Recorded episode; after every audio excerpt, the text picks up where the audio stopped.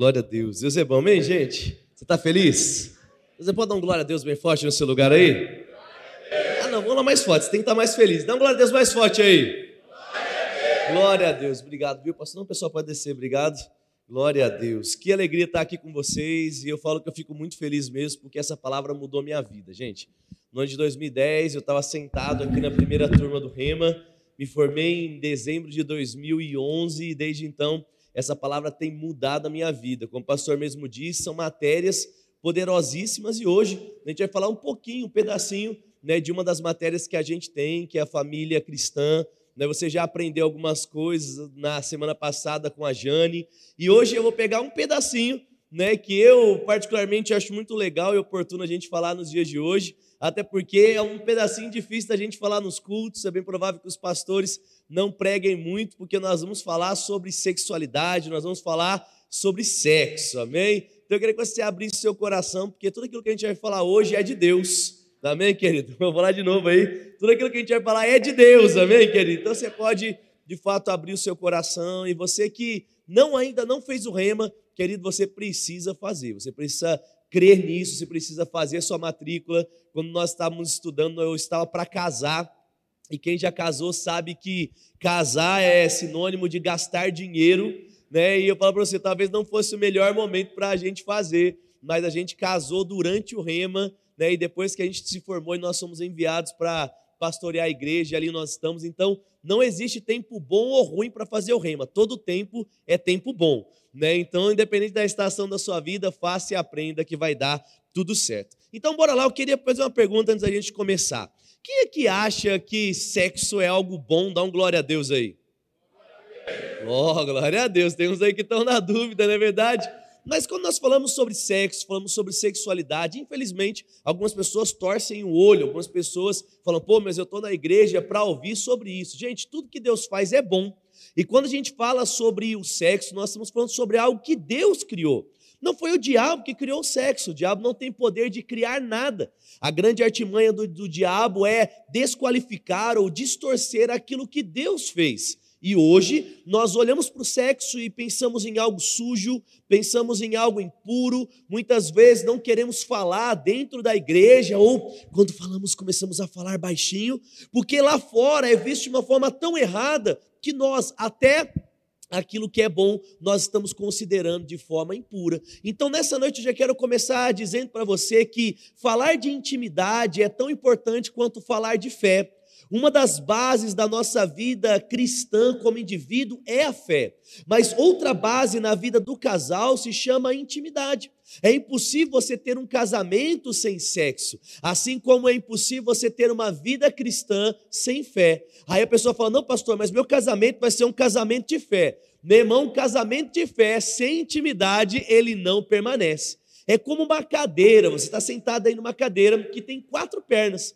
Se você tira uma perna, você pode até durante um tempo ficar ali sem cair, se equilibrando, mas vai chegar uma hora que a falta de uma das pernas da cadeira vai acabar te derrubando. Então, muitas vezes nós estamos dedicando atenção às finanças do casamento, nós estamos dedicando atenção à vida de fé no casamento, mas nós esquecemos que tão importante quanto essas coisas é a forma que nós estamos lidando um com o outro na nossa intimidade.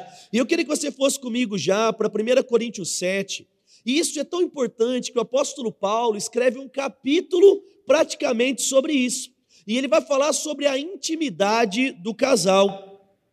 E eu vou tentar ser claro eu vou tentar ser objetivo e eu queria pedir a permissão para você para que eu não fizesse rodeio nas minhas palavras. Eu posso? Eu posso ser direto e reto nas minhas colocações?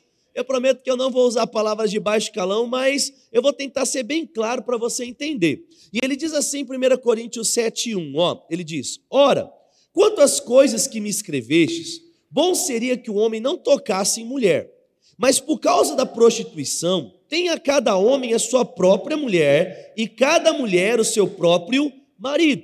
Eu não preciso ler muito e ter muita interpretação, que ele já mostra que intimidade é entre homem e mulher, amém, querido? O que passar disso é distúrbio, o que passar disso é pecado, descrito em Gálatas, capítulo de número 5, e eu não preciso falar muito mais. No versículo 3, ele continua dizendo: o marido pague à sua mulher o que lhe é devido.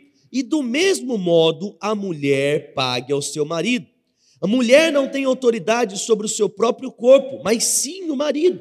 E também, da mesma sorte, o marido não tem autoridade sobre o seu próprio corpo, mas sim a mulher. Verso 5, e esse é o versículo do glória a Deus, tá bom? Ele diz assim: Não vos negueis uns ao outro. Isso aí, não, vou falar de novo, porque os homens principalmente têm que dar um glória a Deus, meu irmão. Acabou a desculpa da dor de cabeça, então dá um glória a Deus aí. Então ele diz assim: ó, não vos negueis um ao outro.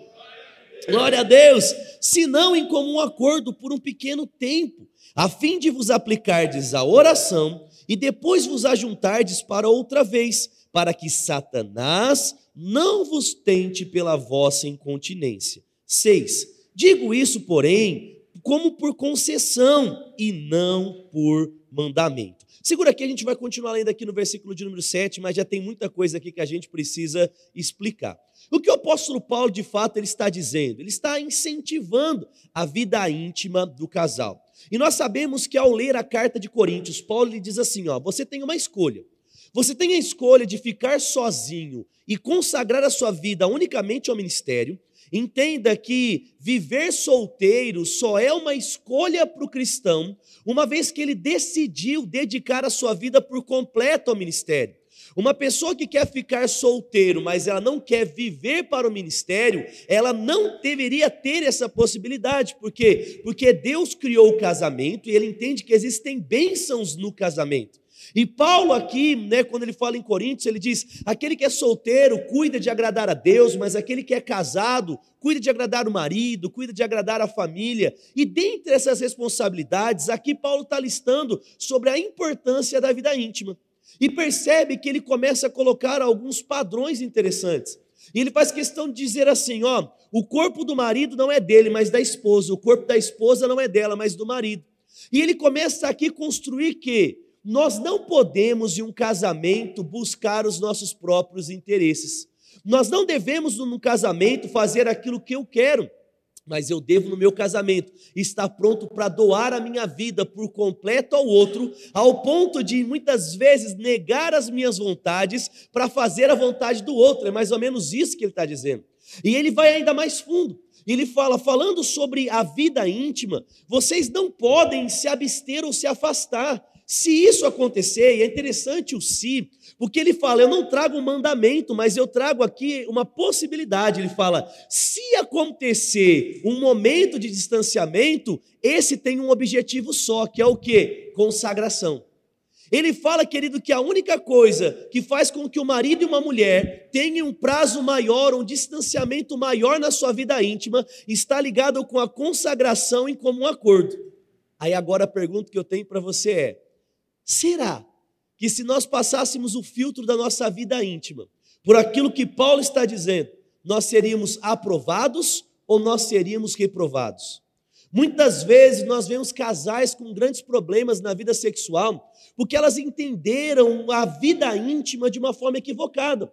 E eu sei que talvez você ouviu, eu mesmo já preguei isso, mas eu entendi, querido, que algumas frases que nós estamos acostumados a falar, elas são equivocadas. E eu lembro que certa vez, eu mesmo falando, eu disse que se você quiser uma vida íntima em grande quantidade, você tem que aprender a semear. Eu sempre falei e ouvi falar que sexo não começa na cama, mas sexo começa no bom dia na cozinha. Mas, meu irmão, quando eu li um pouco mais desse texto, eu percebi que tudo isso é mentira. E eu percebi que se eu condiciono a minha vida íntima àquilo que eu estou plantando ou aquilo que aconteceu durante o meu dia, é bem provável que você namore ou faça menos sexo do que deveria. Porque é muito comum que durante o nosso dia nós venhamos ter problemas e ter brigas. É bem provável que a mulher em um determinado dia esteja bem, que o homem não está, e vice-versa. E o que acontece? Se a gente precisa agora dos dois bem para acontecer uma vida íntima, nós estamos, querido, aumentando a lacuna do encontro entre marido e mulher, que agora são uma só carne, quando nós deveríamos aumentar e não diminuir. Meu irmão, vida sexual não tem nada a ver com semeadura. Vida sexual não tem nada a ver com sentimento. Vida sexual tem a ver com princípio. Qual é o princípio? O homem não deve se negar à sua mulher, a mulher não deve se negar ao seu homem e eles não devem se abster. Se se abster, apenas por consagração. Por quê? Para que não venha ser tentado. Para que não venha ser tentado pela pornografia, para que não venha ser tentado na conversa do WhatsApp, do Facebook, da amiga do trabalho ou do amigo da academia. Leandro, o que você está querendo dizer? Meu irmão, assim como eu vivo a vida de fé de propósito, nós, como cristãos, precisamos aprender a fazer sexo de propósito. Não, eu vou falar de novo porque você tem que entender isso. A Bíblia fala que eu tenho que perdoar. E vão ter dias e momentos que eu não estou com vontade de perdoar, mas eu tenho que perdoar, sim ou não? Sim ou não? Sim. Vão ter momentos, querido, que eu não estou com vontade de dizimar e ofertar, mas o que eu faço lá, eu dizimo e eu. Irmão, se eu dizimo e oferto, independente dos meus sentimentos, se eu ando em fé independente dos meus sentimentos, por que na minha vida íntima tem que todos os cosmos estarem alinhados? O marido e a esposa têm que levar café na cama e fazer massagem de 50 minutos, senão não acontece. Sabe qual é o problema, irmão? Nós, como cristãos, falamos pouco daquilo que é importante, nós temos mistificado demais e por isso a nossa vida está indo de mal a pior. É por isso que muitos casais estão vivendo uma vida de dependência da pornografia, é por isso que quando você chega em encontros de casais como o ECC, e você, só vou falar isso só porque não pode falar os detalhes, mas pede-se para você dar um selinho no seu marido e na sua esposa, tem gente que gela da cabeça até os pés e fica com toda vergonha. Eu lembro, irmão, que no dia do meu casamento, teve um casal, né, um rapaz, amigo meu até hoje, ele falou, cara, não consigo te dar presente hoje, né, tô quebradão, mas eu vou te dar um conselho. E eu falei, qual é o conselho? Ele falou: quer ter um bom casamento, todos os dias dê um beijo na sua esposa e tirar o fôlego dela. E ele falou assim: se você todos os dias der um beijo e tirar o fôlego na sua esposa, você vai ter um casamento feliz. Ô oh, meu irmão, que dica melhor do que qualquer presente. Pastor, do que, que você está dizendo? Eu estou dizendo, querido, que tudo na nossa relação é construído e não acontece de forma automática. E se eu construo fé, se eu construo finanças, eu construo um casamento feliz. Eu não estou dizendo que você tem que ser um cavalo para com a sua esposa. Eu não estou dizendo que você, esposa, tem que estar tá largada para o seu marido. O que eu só estou dizendo para você é que nós não podemos condicionar algo que é um princípio bíblico como se fosse um sentimento, quando não é. Aí eu lembro de uma vez que eu conversando com uma pessoa sobre isso, né? Aí o cara chegou, virou para a esposa e falou assim: mulher, então hoje você tem que pagar o que me deve. Meu irmão, não é aí, você está entendendo errado.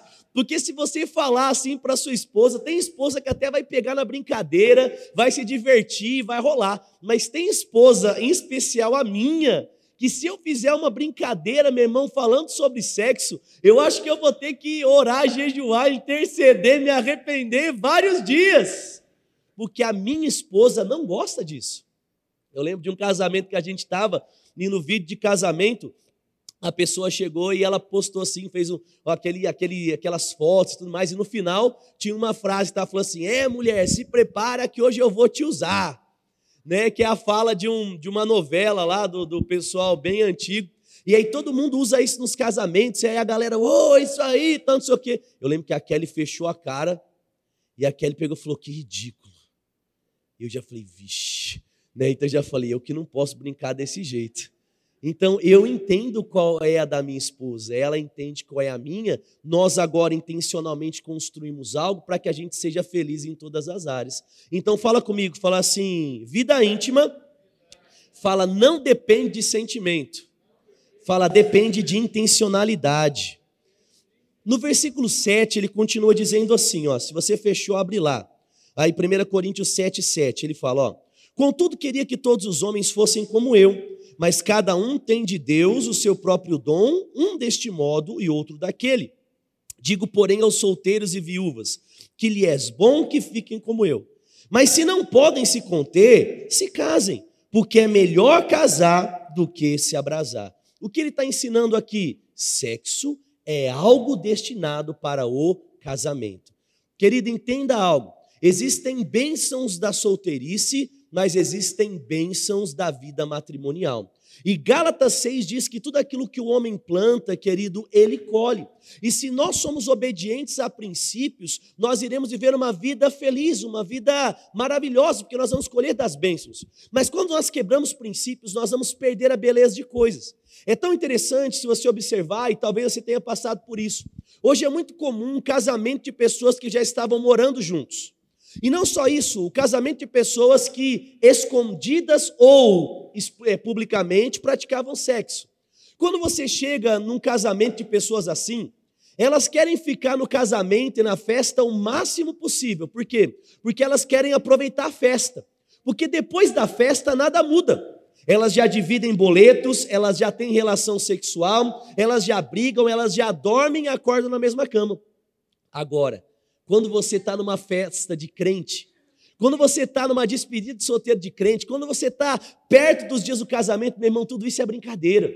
O cara chega lá e fala: Meu Deus, não vejo a hora de acontecer. Agora tem expectativa. O homem tem expectativa de encontrar a mulher, a mulher tem expectativa de encontrar o homem. Eles têm expectativa de como vai ser, como é que vai ser o sexo, como é que vai ser isso, como é que vai ser aquilo, porque porque é algo tudo novo e agora eles descobrem o que é a vida íntima um ao outro e eles não têm o problema da comparação. Porque sabe, quando nós falamos sobre sexo ser algo do casamento, Deus, ele é tão inteligente, gente, mas ele é tão inteligente. Porque se existe um dos problemas, e, e eu posso julgar ser o maior problema da vida íntima, se chama comparação. É por isso que eu sempre falo para os adolescentes: eu falo, não fiquem e não tenham relações sexuais antes de casar. Por quê? Eu lembro de uma vez, e eu disse que eu ia tentar ser o mais claro possível aqui com você, tá bom? Eu lembro que eu estava conversando com uma menina que a gente acompanhou durante muito tempo, ela era praticamente da nossa família. E ela desviou. E nesse momento que ela estava desviada, eu tive uma oportunidade de ter uma conversa com ela franca sobre a vida dela, porque ela estava passando rodo. Ela estava dormindo com geral e ela estava balada aquele negócio. E eu sabia que era a última conversa que eu podia ter para mudar a vida dela, depois eu não sabia se eu ia vê-la ou não. E lembro que diante daquela conversa eu falei: Eu sei que você não é mais virgem, porque eu sei das suas postagens na rede social, e eu sei que você deve ter dormido com as pessoas. E aí a gente tinha uma liberdade. Ela falou: Não, de fato, Leandro, eu não sou mais virgem. E eu perguntei para ela: falei assim, Você dormiu com mais de uma pessoa? E ela falou assim: Dormi com quatro pessoas. E eu peguei e falei assim: falei, Você sabe que você trouxe um grande problema para você? E ela pegou e falou assim: Não, eu não trouxe problema, porque eu curti, eu gostei, foi legal. Aí eu falei para ela, falei assim, pare e pensa comigo uma coisa. E, e eu falei para você eu ia tentar ser mais direto possível. E eu falei para ela assim, você lembra do tamanho do brinquedo de cada um dos meninos que você dormiu? Você entendeu o que é brinquedo? Entendeu, né? Beleza. Aí ela pegou e falou assim para mim, lembro. Eu peguei e falei assim, você lembra que algum deles tinha um Titanic e outros tinham um barquinho? Aí ela, nossa, Leandro, lógico que eu lembro, era muito diferente. Aí eu peguei e falei, sabe qual é o problema? vai chegar uma hora que você vai querer casar. E pode ser que o cara que você vai casar não tenha o Titanic, mas tem um barquinho. E o problema é que a foto do Titanic não vai sair da sua cabeça, porque existem coisas que a gente não consegue apagar. Eu falei, sabe qual é o outro problema? Pode ser que esse cara que você dormiu e já saiu com 50 prostitutas e mais meninas da balada, ele fez de tudo dentro daquela hora e o seu marido está casando virgem ele é puro, ele não se expôs à pornografia e talvez ele não vai ter a mesma habilidade ou os malabarismos que o cara fez. E sabe o que vai acontecer? Você vai ficar frustrada, porque você vai estar dormindo com o seu marido, mas a sua mente vai estar desejando aquele rapaz que você dormiu na balada. Pastor do céu, você está querendo dizer que quanto mais puro eu me guardo, melhor é, porque eu não comparo nada. É, meu irmão, que maravilhoso seria se o único beijo que a gente deu foi no nosso marido e na esposa. Seria o melhor beijo do mundo, porque não ia ter comparação. Se o melhor sexo fosse o sexo daquele que a gente casou, seria o melhor sexo do mundo, porque não ia ter comparação. É óbvio que é assim, é o melhor, porque, porque Deus planejou isso. Mas o que a gente faz? Estudos dizem que hoje a média das crianças que começam a consumir pornografia são seis anos de idade. Estudos atuais dizem que meninos e meninas, né? Meninos têm perdido a virgindade com 9 anos e meninas têm perdido a virgindade com 10. Você fala assim, Leandro, meu Deus, o mundo está perdido. Meu irmão, a gente sabe que está. Mas sabe qual é o problema? Todas as vezes que nós não falamos sobre algo, nós abrimos a brecha para o diabo falar. E é por isso que você vai ter uma matéria no Rema que vai falar sobre os detalhes da sua vida íntima. Não só para você colocar em ordem a sua casa com o seu marido, mas também para ensinar o seu filho. Porque, meu irmão, nós não podemos ensinar homossexualidade depois que a escola já ensinou. Nós não podemos ensinar sobre vida íntima depois que os nossos filhos já foram expostos a sites pornográficos. Por quê? Porque uma vez que o diabo trouxe algo como sendo verdade, mesmo sendo mentira, é mais difícil a gente tirar o errado e colocar algo novo do que a gente colocar algo novo pela primeira vez. É por isso que a gente não tem que franzir o rosto, a gente não tem que ficar com vergonha quando a gente fala sobre coisas como essa. E ainda que de uma forma ilustrada, não é? Eu sei que na sua mente vieram coisas e está tudo bem, porque, querido, o homem vive pela fé, mas o casado vive de uma vida íntima. Amém, amém? Então fala assim, fala a partir de hoje, fala minha vida íntima vai voar, fala assim.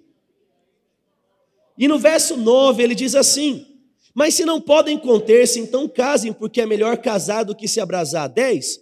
Todavia, aos casados, olha, ele vai retornar ao assunto, ele diz: mando, mando é uma ordem, ele diz, não eu, mas o Senhor, que a mulher não se aparte do marido. Se, porém, se apartar, que fique sem casar, ou se reconcilie com o seu marido e o marido não deixe a sua mulher. Ou seja, não importa o tamanho da treta, fica junto e conserta. Não importa o tamanho do problema, nós não podemos quebrar alguns princípios. Nossa, Leandro, quanta coisa que é difícil de eu ouvir, é difícil de eu sorrir para você, tá tudo bem, meu irmão. Nós sabemos que existem coisas que descem mais fácil e outras descem mais enroscado, mas aí você pode beber água, não é verdade? E falando sobre essa vida íntima, então o que a gente começa a entender? Deus fez o sexo, o sexo é bom, o sexo foi criado por Deus, deve existir dentro do casamento. Existe uma expectativa de uma abundância dentro disso. Daqui a pouco a gente vai falar um pouquinho sobre essa questão de frequência. Mas um dos grandes problemas que foi ensinado para as pessoas durante muito tempo é dentro da igreja é que o sexo ele devia ser usado para meios de reprodução. Quem já ouviu isso aí? Já ouviu isso aí ou não? Eu lembro que quando eu era adolescente, né, eu conversando com um rapaz que ele era de uma igreja bem tradicional, ele estava contando para mim como funcionava a vida íntima dele do casamento. E ele disse que para ele ter uma relação com a esposa, ele tinha que colocar um lençol sobre ele, tinha que fazer dois buraquinhos no olho e tinha que fazer um buraquinho nas regiões inferiores. Porque se Jesus voltasse e ele tivesse namorando, entenda namorando por tendo relação sexual, tá bom? E estivesse namorando com a sua esposa, ele não subia para o céu porque ele estava pelado e pelado não pode subir diante da presença de Deus. E ele entendia que isso tinha acontecer poucas vezes. Outros já sempre ensinavam que sexo por prazer é demoníaco. E Deus criou o sexo para reprodução. Mas, meu irmão, isso não é verdade. Aí você pode falar assim, pastor, como assim que sexo não é para só para reprodução? Vai comigo para Provérbios 5. Meu irmão, um dos objetivos da vida íntima e da vida íntima saudável é produzir prazer dentro da sua relação. Mas aqui a gente tem um grande problema, porque nós estamos vivendo dias de uma sociedade egoísta. E às vezes a gente acha que o egoísmo está só em buscar os próprios interesses no carro, na casa, na roupa, mas não. Muitas pessoas são tão egoístas que elas chegam até dentro de uma vida íntima buscar o prazer de forma unilateral. Muitos homens hoje, eles são egoístas e mulheres também são. Eu vi certa vez a entrevista de uma sexóloga e ela atendia só mulheres. E ela conversando com as suas pacientes barra clientes, ela percebeu algo. E ela disse que a maioria das mulheres que não queriam desenvolver uma vida sexual abundante é que a maioria delas nunca tinham tido um orgasmo. E o que é orgasmo? É chegar no ápice de uma relação sexual. Pastor, mas isso é do diabo. Não, meu irmão, Deus criou o prazer. Então Deus criou isso. Quando um homem se une à sua mulher e ambos são uma só carne, isso acontece. E se isso acontece, não pode acontecer de qualquer jeito, porque Deus não faz nada de qualquer jeito e não espera que a gente faça nada também de qualquer jeito. E ela dizia que isso era um grande problema porque não adiantava ela consultar só a mulher, mas ela tinha que consultar o marido. E o problema é que você que é casado aqui sabe, existe um tempo não é diferente do homem e da mulher. Eu posso falar que o homem é mais rapidinho e a mulher é mais demorada. Ou eu posso falar, né, como exemplo do fogão. O homem é de bate-pronto fogão elétrico e a mulher é como aquele fogão de lenha, que demora mais para esquentar, né, e como alguns dizem, demora mais também para apagar. Mas independente da ilustração, uma coisa nós temos que entender, aquilo que Paulo já disse. Falar de vida íntima não é falar do meu próprio prazer, mas é falar do prazer que eu tenho para manifestar na vida do outro. E um texto base, ele diz assim, Provérbios 5,18: Seja bendito o teu manancial. Repete, repete comigo, fala assim: o teu manancial. Mais uma vez ele deixando claro que é o seu, não é o dos outros, não tem saidinha. Né? A gente vive dias tão loucos né, que eu tenho falado isso muito na igreja. O básico está precisando ser dito, ensinado, redito e revisado. Porque se a gente volta na minha adolescência, ficar era visto como algo errado. Hoje o ficar não é mais beijar, o ficar hoje inclui relação sexual. Hoje existe um discurso entre cristãos e você deve ter visto, não é aquela aquele, aquela infelicidade, não é que aconteceu com a Flor de Lis. Você sabe quem é a deputada lá? E ela e o ex-marido, porque agora ele está no céu, acredito, né? Tomara que esteja lá. Ela mandou matar, juntou os filhos e mandou matar. E a Polícia Federal, diante da investigação, ela viu que, mesmo eles sendo pastores de uma igreja, eles tinham um quarto exclusivo numa casa de swing. O que é uma casa de swing? Uma casa de troca de casais. Pastor, o que é que você está querendo dizer? O óbvio. Meu irmão, o homem tem uma só mulher, a mulher tem um só homem, deve buscar prazer dentro de casa e ninguém, absolutamente ninguém, está convidado para essa relação. E quando eu falo ninguém, eu incluo vídeos pornográficos e eu incluo brinquedinhos. Porque muitas vezes nós estamos, eu falo uma coisa para você, querido, cuidado. Porque essa história de sex shop gospel, sex shop cristão, sabe, muitas vezes é pegar aquilo que o mundo traz e tem trazido para dentro de uma relação, e ao invés de tornar algo puro, imaculado, tem distorcido e corrompido a pureza de uma relação. Então, só para ficar bem claro, a vida íntima, ela deve ser reservada ao marido e à esposa sem convidados. Você fala, pastor, mas isso é óbvio. Meu irmão, eu queria que fosse tão óbvio. Como eu queria que fosse tão óbvio. E ele diz assim, ó, alegra-te, regozija-te, deleita-te. Toda versão diz, se satisfaça na mulher da sua mocidade. Ou seja, casou com uma, meu irmão, tem coisa que vai cair, tem coisa que vai mudar, tem coisa que vai transformar, mas, meu irmão, a gente começa sendo feliz com uma e ao longo dos anos a gente vai cuidando para ser feliz com a mesma. E aí eu lembro que eu mesmo preguei muitas vezes falando sobre isso, e eu sempre dizia assim, meu irmão, casamento é como vinho. Quanto mais o tempo passa, melhor fica. E sabe o que eu percebi? Meu irmão, casamento pode ser como vinho, mas não é. Como assim, Leandro? Você sabia que o vinho, se não for cuidado, vira vinagre? Você sabia que o vinho, se ele não for colocado em uma temperatura certa, se ele não for deixado fora da luz do sol, ele azeda? Meu irmão, assim também o casamento. Nós temos que intencionalmente trabalhar e cuidar do marido e da esposa, para que quanto mais o tempo passe, melhor fique todos os âmbitos da nossa vida, inclusive a nossa vida íntima. Agora, se eu largar a minha vida íntima, se eu não cuidar, se eu não for intencional, se eu entender essa história de, ai, hoje eu quero, hoje eu não quero, hoje eu estou sentindo, eu não estou sentindo, ah, hoje tem isso, ah, ele fez jantar para mim, ele me levou, não é para fazer uma viagem, não sei o que, ah, hoje tem, meu irmão, se eu negligenciar nisso, inevitavelmente eu vou começar a quebrar algumas colunas do meu relacionamento e ele vai ruir. E Deus não quer que a gente passe por isso. Deus quer que a gente intencionalmente cuide, para que cada vez mais a gente se alegre com a mulher da nossa mocidade. E ele diz assim: como a corça amorosa e graciosa cabra montesa. Né? Alguns brincam, falam que se tem alguma coisa que você pode falar na hora da intimidade, é isso, né? Mas cuidado, meu irmão, que se você chamar sua esposa de vaca, ela vai te dar um soco. Não é verdade? Então, eu não aconselho esse tipo de elogio, né? Tem gente que fala, pastor, posso chamar ela de égua de faraó, igual cantar. Meu irmão, se você chamar de égua, capaz de te dar um coice. Então não entre nessa, tá bom? Chama de outros nomes aí. Tem gente que chama de pãozinho, tchutchu, camorzinho, né? E aí vai pela sua criatividade. E agora presta atenção, olha o que ele diz, ó. Sacinte dos teus seios o tempo todo e pelo seu amor seja encantado para sempre. Olha que coisa linda. Meu irmão, se fala sobre seios, não está falando sobre procriação apenas, está falando sobre prazer.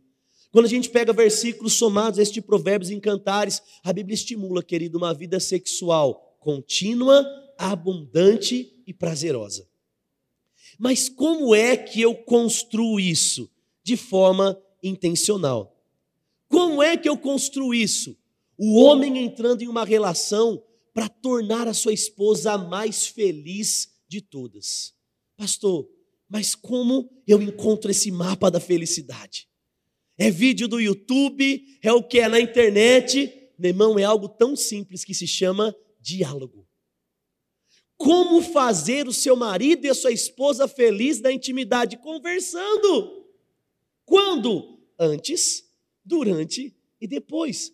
O segredo de tudo na nossa relação e no nosso casamento, principalmente na nossa vida íntima, fala sobre conversar, pastor, mas eu tenho tanta vergonha. Então converse sobre coisas normais para que depois você converse sobre essas coisas. Uma pessoa que tem vergonha de falar sobre intimidade é porque não conversa sobre quase nada. Fala sobre o trabalho, fala sobre os sonhos, fala sobre a igreja, fala hoje, ó, ó oportunidade boa, você que está aqui, chega lá e vai comentar da pregação, ó. Você não está nem puxando assunto, você está falando da, da, da, daqui a aula demonstrativa do rema. Então conversa, pastor, mas como eu faço essa conversa? Chega de ladinho, às vezes, como quem não quer nada, fala, amor, eu queria tanto te fazer feliz nesses dias. E fala para mim, como eu te faço feliz? Aí às vezes ela vai virar e falar assim: amor, eu ficaria tão feliz se você, antes daquele momento, você me desse 30 minutos de massagem no pé. Aí você vira e fala assim: pastor, ela já está abusando, pastor. Daí eu chego cansado e 30 minutos no pé, mulher, não abusa também. Sabe, às vezes não é 30, mas é 5 minutinhos, né? Ajude seu marido aí. Mas uma vez que a sua esposa gosta de uma massagem no pé, faz a bendita massagem no pé, meu irmão. Ah, mas é a massagem na cabeça, faz a massagem na cabeça. E aí o que a gente só tem que tomar cuidado? De não fantasiar ou criar coisas que são inalcançáveis. Porque tem pessoas que ligam, como eu disse, condicionam a vida íntima a um dia todo preparado. Eu lembro de uma vez conversando com uma mulher, ela falou assim: Pastor, para ter lá em casa tem que fazer o seguinte. Né, eu tenho valor, eu me valorizo, e se ele não fizer um jantar à luz de velas para mim, colocar música, não tem. Meu irmão, deixa eu falar coisa para você. Uma vida íntima, se for nesse estilo, tá igual a estação do ano, quatro vezes por ano. Primavera, verão, inverno, porque no mundo corrido, como que você consegue chegar mais cedo, comprar comida, lavar louça, porque ela não quer lavar a louça, colocar a musiquinha, meu irmão, para. Sabe isso tão básico quanto respirar é a nossa vida íntima. Por quê? Porque a Bíblia disse isso. Então torne algo real. Aí tem gente que está, não, pastor, mas é a viagem e tem que fazer aquilo. Não, meu irmão, lembra? Sexo não tem a ver com sentimento, sexo tem a ver com mandamento e com ordenança. Então você, marido, converse e pergunta. Sabe, no momento que você está ali, amor, como é que você acha que tem que acontecer? Não é como é que você se, se realiza mais? Então, eu não preciso ficar usando outros termos, que eu sei que tem gente aqui que já está bravo comigo pelo que eu estou falando, do jeito que eu estou falando. Né? Sempre tem gente assim, mas, meu irmão, aceita que dói mesmo, porque é a Bíblia, não é verdade? E a gente precisa falar, às vezes, coisas que nós não estamos acostumados. Então, não tem problema não, meu irmão. Você só precisa sair daqui melhor do que você está entrando. Conversa. E aí sabe o que vai acontecer? Talvez sua esposa vai falar sobre carinho, o seu marido vai falar sobre coisas, mas a dica de ouro que eu dou para você aqui, marido, entre em um momento de intimidade para tornar sua esposa a mais feliz do mundo. Meu irmão, não entre no momento de intimidade para satisfazer o seu próprio desejo ao ponto de abortar a missão no meio. Use das estratégias. Não, pastor, mas aí é um problema porque eu tenho ejaculação precoce. E aí o que eu faço? Meu irmão, vai no médico. Eu lembro de certa vez acompanhando um casamento que estava em crise por causa de ejaculação precoce. o médico foi, ele foi no médico, e o médico deu um, um remedinho calmante porque disse que ele estava estressado. Meu irmão, deu um remedinho calmante, o cara parecia uma máquina agora, meu irmão. E aí ele estava lá e a mulher estava feliz porque tomou um remedinho e perdeu a vergonha. Meu irmão, tenha vergonha de não tornar a sua esposa a mulher mais feliz desse mundo. Não tenha vergonha do médico, tem que tomar um remedinho, vai tomar um remedinho. Mas sabe qual é o problema? E aí não tem como eu não falar sobre isso. Irmão, muitas pessoas têm tido problema de disfunção erétil porque têm sido expostas de uma forma precoce à pornografia. E eu, eu preciso saber até que hora que eu vou, porque eu me perdi no tempo. Só me fala até que hora que posso ir. Até 10 horas? Brincadeira. 15 minutos. Vocês me dão 15 minutos ou não? Sim ou não? Porque agora eu vou falar de pornografia, né? Agora é, é um negócio legal, né? Sabe, querido, uma das coisas que a gente precisa entender é que Deus ele é perfeito. E todas as vezes que o homem ele deturpa algo, agora ele começa a destruir. Por quê? Porque Deus fez o homem para se satisfazer com a mulher e não com o próprio homem. E quando eu digo próprio homem, eu também falo sobre a própria mão. Não sei se você sabe, mas o homem ele tem né, o seu prazer, ele chega no momento do seu orgasmo, porque quando existe uma pressão dada ao órgão genital da mulher no órgão genital do homem, devido à frição, aquilo produz prazer. Mas, meu irmão, a pressão que o órgão genital feminino produz é diferente da pressão que a mão do homem produz. Muitas pessoas, porque estão expostas à pornografia e também à masturbação durante anos, e como eu disse para você, hoje a idade média são seis anos de idade. Aí você vira e fala assim, pastor, meu filho nunca viu, talvez ainda não viu explícito, mas a Peppa Pig já ensina, desenho do Netflix já ensina, YouTube já ensina, Lucas Neto e Felipe Neto já ensinam, e você está lá deixando seu filho no YouTube e ele está aprendendo sobre tudo. Aí você agora começa a criar algo, e eu falo para você: o que acontece? Uma pessoa viciada em masturbação e pornografia, quando ela agora entra em um casamento, a pressão, a relação natural que a mulher tem para oferecer já não é mais o suficiente para produzir o prazer no homem. Mas não só isso. Tudo no nosso corpo é estímulo, tudo no nosso corpo são né, sinapses, são conexões dentro do nosso cérebro. E tudo aquilo que você é exposto tem o poder de desencadear algo. E se você é exposto, um exemplo, a uma determinada imagem, isso produz uma sensação em você. Imagine que eu chego aqui e agora eu te mostro uma foto, não é do desenho dos ursinhos carinhosos. Quem assistiu aí os ursinhos carinhosos? Você assistiu ou não? Aí você tem aquele sentimento, ai, que lindinho, não é aquele saudosismo, aquele momento de saudade. Mas se eu mostro para você agora um acidente de um homem esquartejado, sangue, um olho caído, o que, que você faz? Uh, credo, ah, pastor, meu Deus, para, por quê? A imagem que você vê, ela tem o poder de trazer um sentimento de tranquilidade, ou agora você já se sente até arrepiado e você não vai, tem gente que já vai vomitar, já vai ter ânsia, uh, aquele negócio, por quê? Porque aquilo que você vê desencadeia estímulos dentro da sua mente que agora tocam o seu corpo. Irmão, por sermos expostos precocemente à pornografia e à masturbação, muitas pessoas têm desenvolvido disfunções e já não conseguem mais simplesmente olhar para sua esposa se satisfazer. Por quê? Porque, querida, a deturpação, ela é sempre progressiva.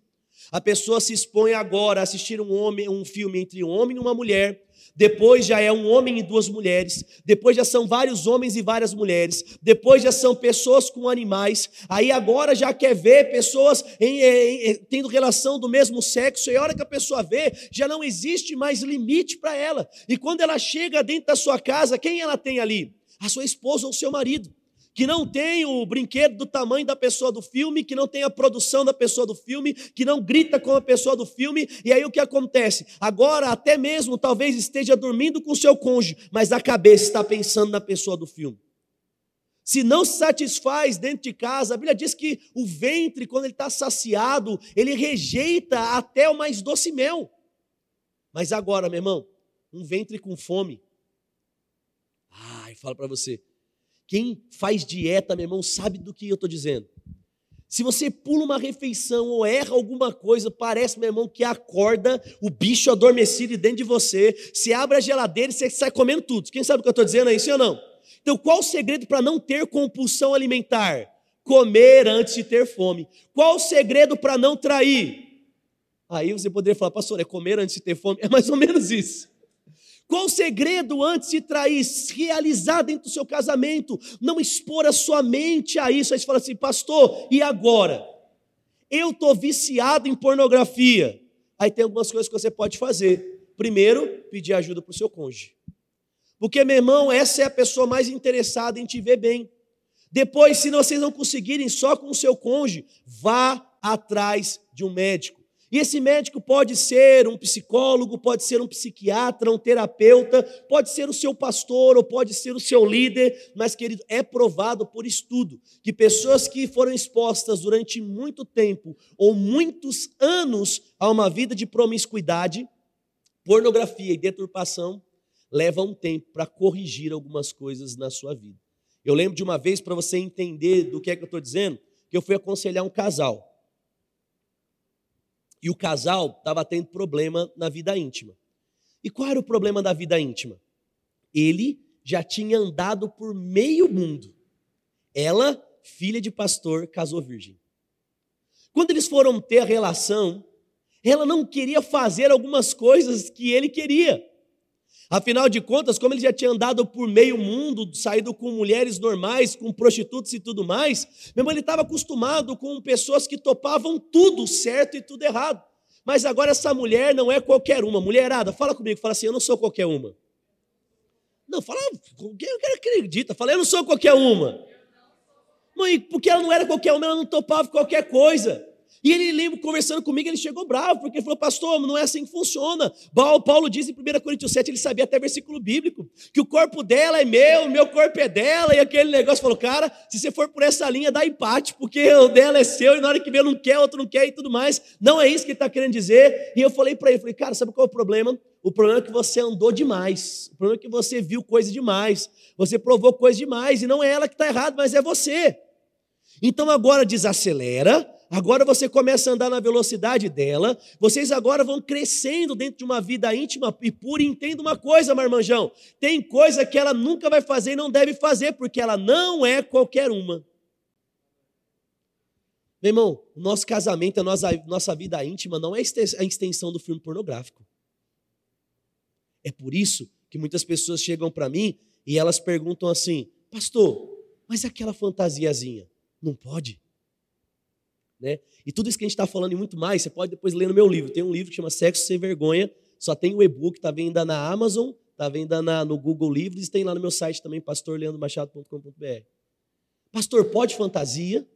E eu quero, ao invés de responder para você, eu quero te fazer pensar. Imagine que você está lá na sua vida íntima e a sua esposa coloca a roupinha de enfermeira. E aí você vai lá e tá beleza, e tem aquela noite fantástica, só que aí na outra semana você fica doente, você é internado no hospital. Quem vai cuidar de você? Não é sua esposa? Não são enfermeiras estagiárias novinhas que estão ali?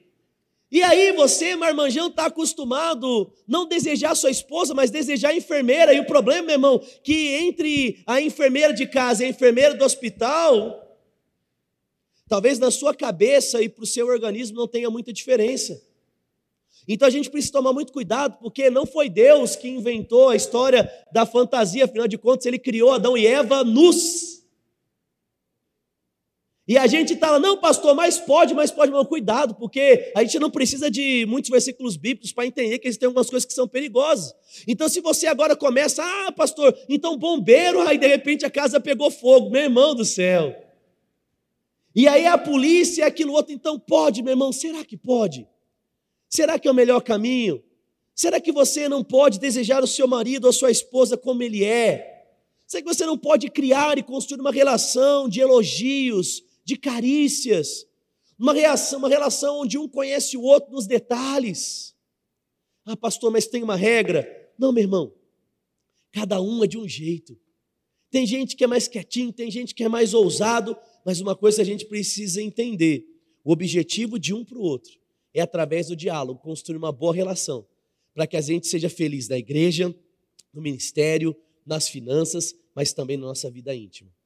E aí, talvez, para a gente já finalizar, a gente podia falar sobre muita coisa, mas eu quero fechar com isso. A grande pergunta é que todo mundo manda nas caixinhas do Instagram. Mas e a frequência, pastor? E como que é que o negócio tem que ser? Quantas vezes? Qual versículo bíblico? Meu irmão Paulo já falou. Quanto mais, melhor, desde que não seja doença. Porque, querido, existem pessoas que desenvolvem compulsões. Existem pessoas, existe até mesmo um distúrbio, uma doença que uma pessoa pode ser ninfomaníaca, que ela é obcecada pelo sexo ao ponto de não encontrar a satisfação do seu prazer.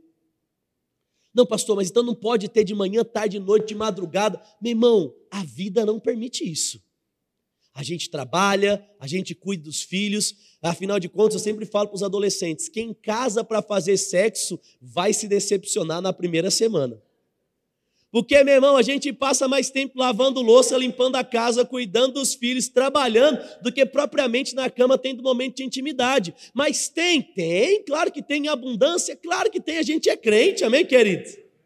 E pesquisas sobre isso, né, estudos, né, até coloquei a pesquisa com mais detalhe lá no livro, diz que o brasileiro, em média, e aí eles fizeram a pesquisa de 25 anos, 30 anos, foram subindo, mas em média, para a gente resumir aqui, um brasileiro saudável tem em média duas relações sexuais por semana. E a pergunta é: nós, como cristãos, estamos batendo a meta? Nós estamos dobrando a meta? Ou nós não estamos chegando na meta? Sabe o que acontece? Presta atenção. Qual a música que faz sucesso hoje no, no mundo? Funk ou sertanejo. Tudo que fala sobre sexo, traição, amor, é senta no seu quê, vai no seu que lá, e tá todo mundo. Eu falo porque a galera lá perto da igreja ouve muito disso. Aí olha o que acontece: eles acordam ouvindo sobre sexo. Durante o dia eles ouvem sobre sexo. Eles assistem sobre sexo. Chegam em casa de noite, eles fazem o quê? Você entendeu? Aí a gente é crente demais. Porque a gente não fala sobre isso nos cultos. A gente é crente demais e a gente não lê livros que falam sobre família cristã e sobre intimidade. Né?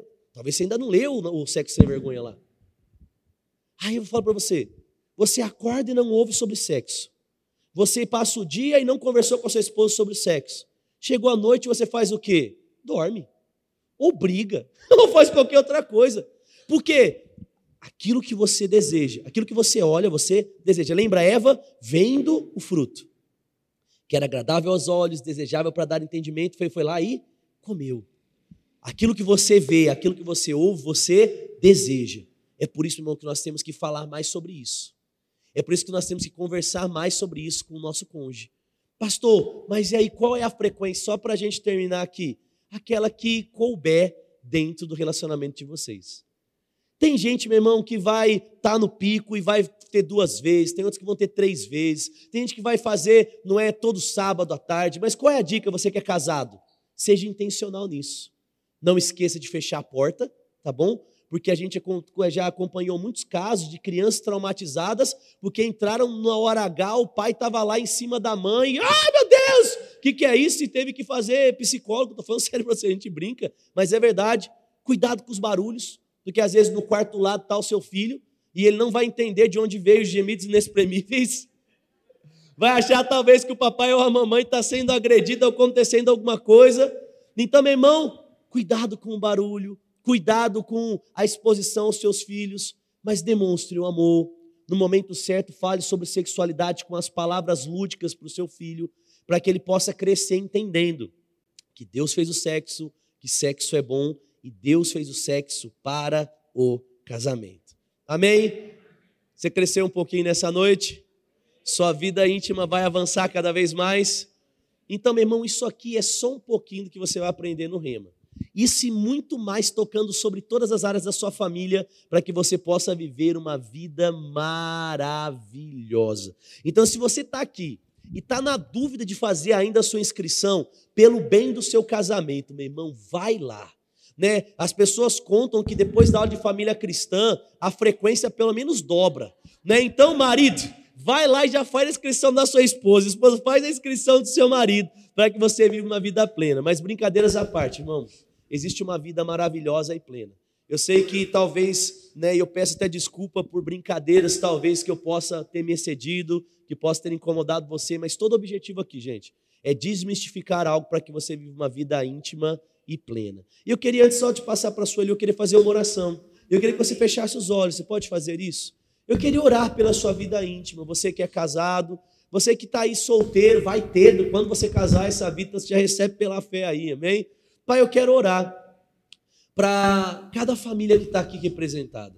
Aqueles que já são casados, mas aqueles que são famílias futuras, que também irão casar.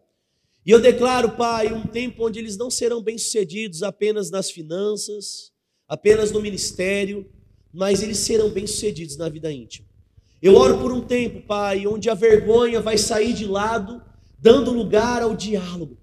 Que o teu Espírito Santo auxilie eles conversarem mais sobre isso, ao ponto de se realizarem. Mulheres sendo realizadas pelos maridos e maridos sendo realizados pelas suas esposas. E agora, Pai, a casa, Pai, o leito matrimonial sendo santo, sendo, Pai, como o Senhor planejou. Eu declaro mesmo que se existe alguém aqui que tem tido problemas por traumas, por situações que foram expostas ao longo da vida. Eu oro mesmo para que a tua unção, para que a tua palavra, para que o teu espírito cure coisas nessa noite. E assim, Pai, eles possam viver a plenitude daquilo que eles têm. Casamentos machucados por traições, casamentos machucados, Pai, por coisas que podem ter acontecido hoje. Eu declaro mesmo, Pai, para aquilo que está além da força humana, o Senhor fazendo o teu Espírito Santo sarando feridas, o teu Espírito Santo tapando brechas, para que eles possam viver uma vida prazerosa, mas pura, uma vida, Pai, prazerosa, mas saudável no Senhor, e assim, Pai, o Senhor se alegrando de todas as áreas da vida deles, inclusive da vida familiar e da vida íntima. Eu oro por sabedoria para que eles possam conversar com os filhos, para que eles possam instruir, Pai, acerca da verdade bíblica e saudável. E eu declaro mesmo, Pai, os olhos de entendimento sendo abertos, cada palavra que foi pregada nesses dias, Pai, recebendo um bom lugar no coração de cada um deles, para que possa florescer e frutificar. Declaro os melhores dias, Pai, na família deles, principalmente na vida íntima, no nome de Jesus. Amém.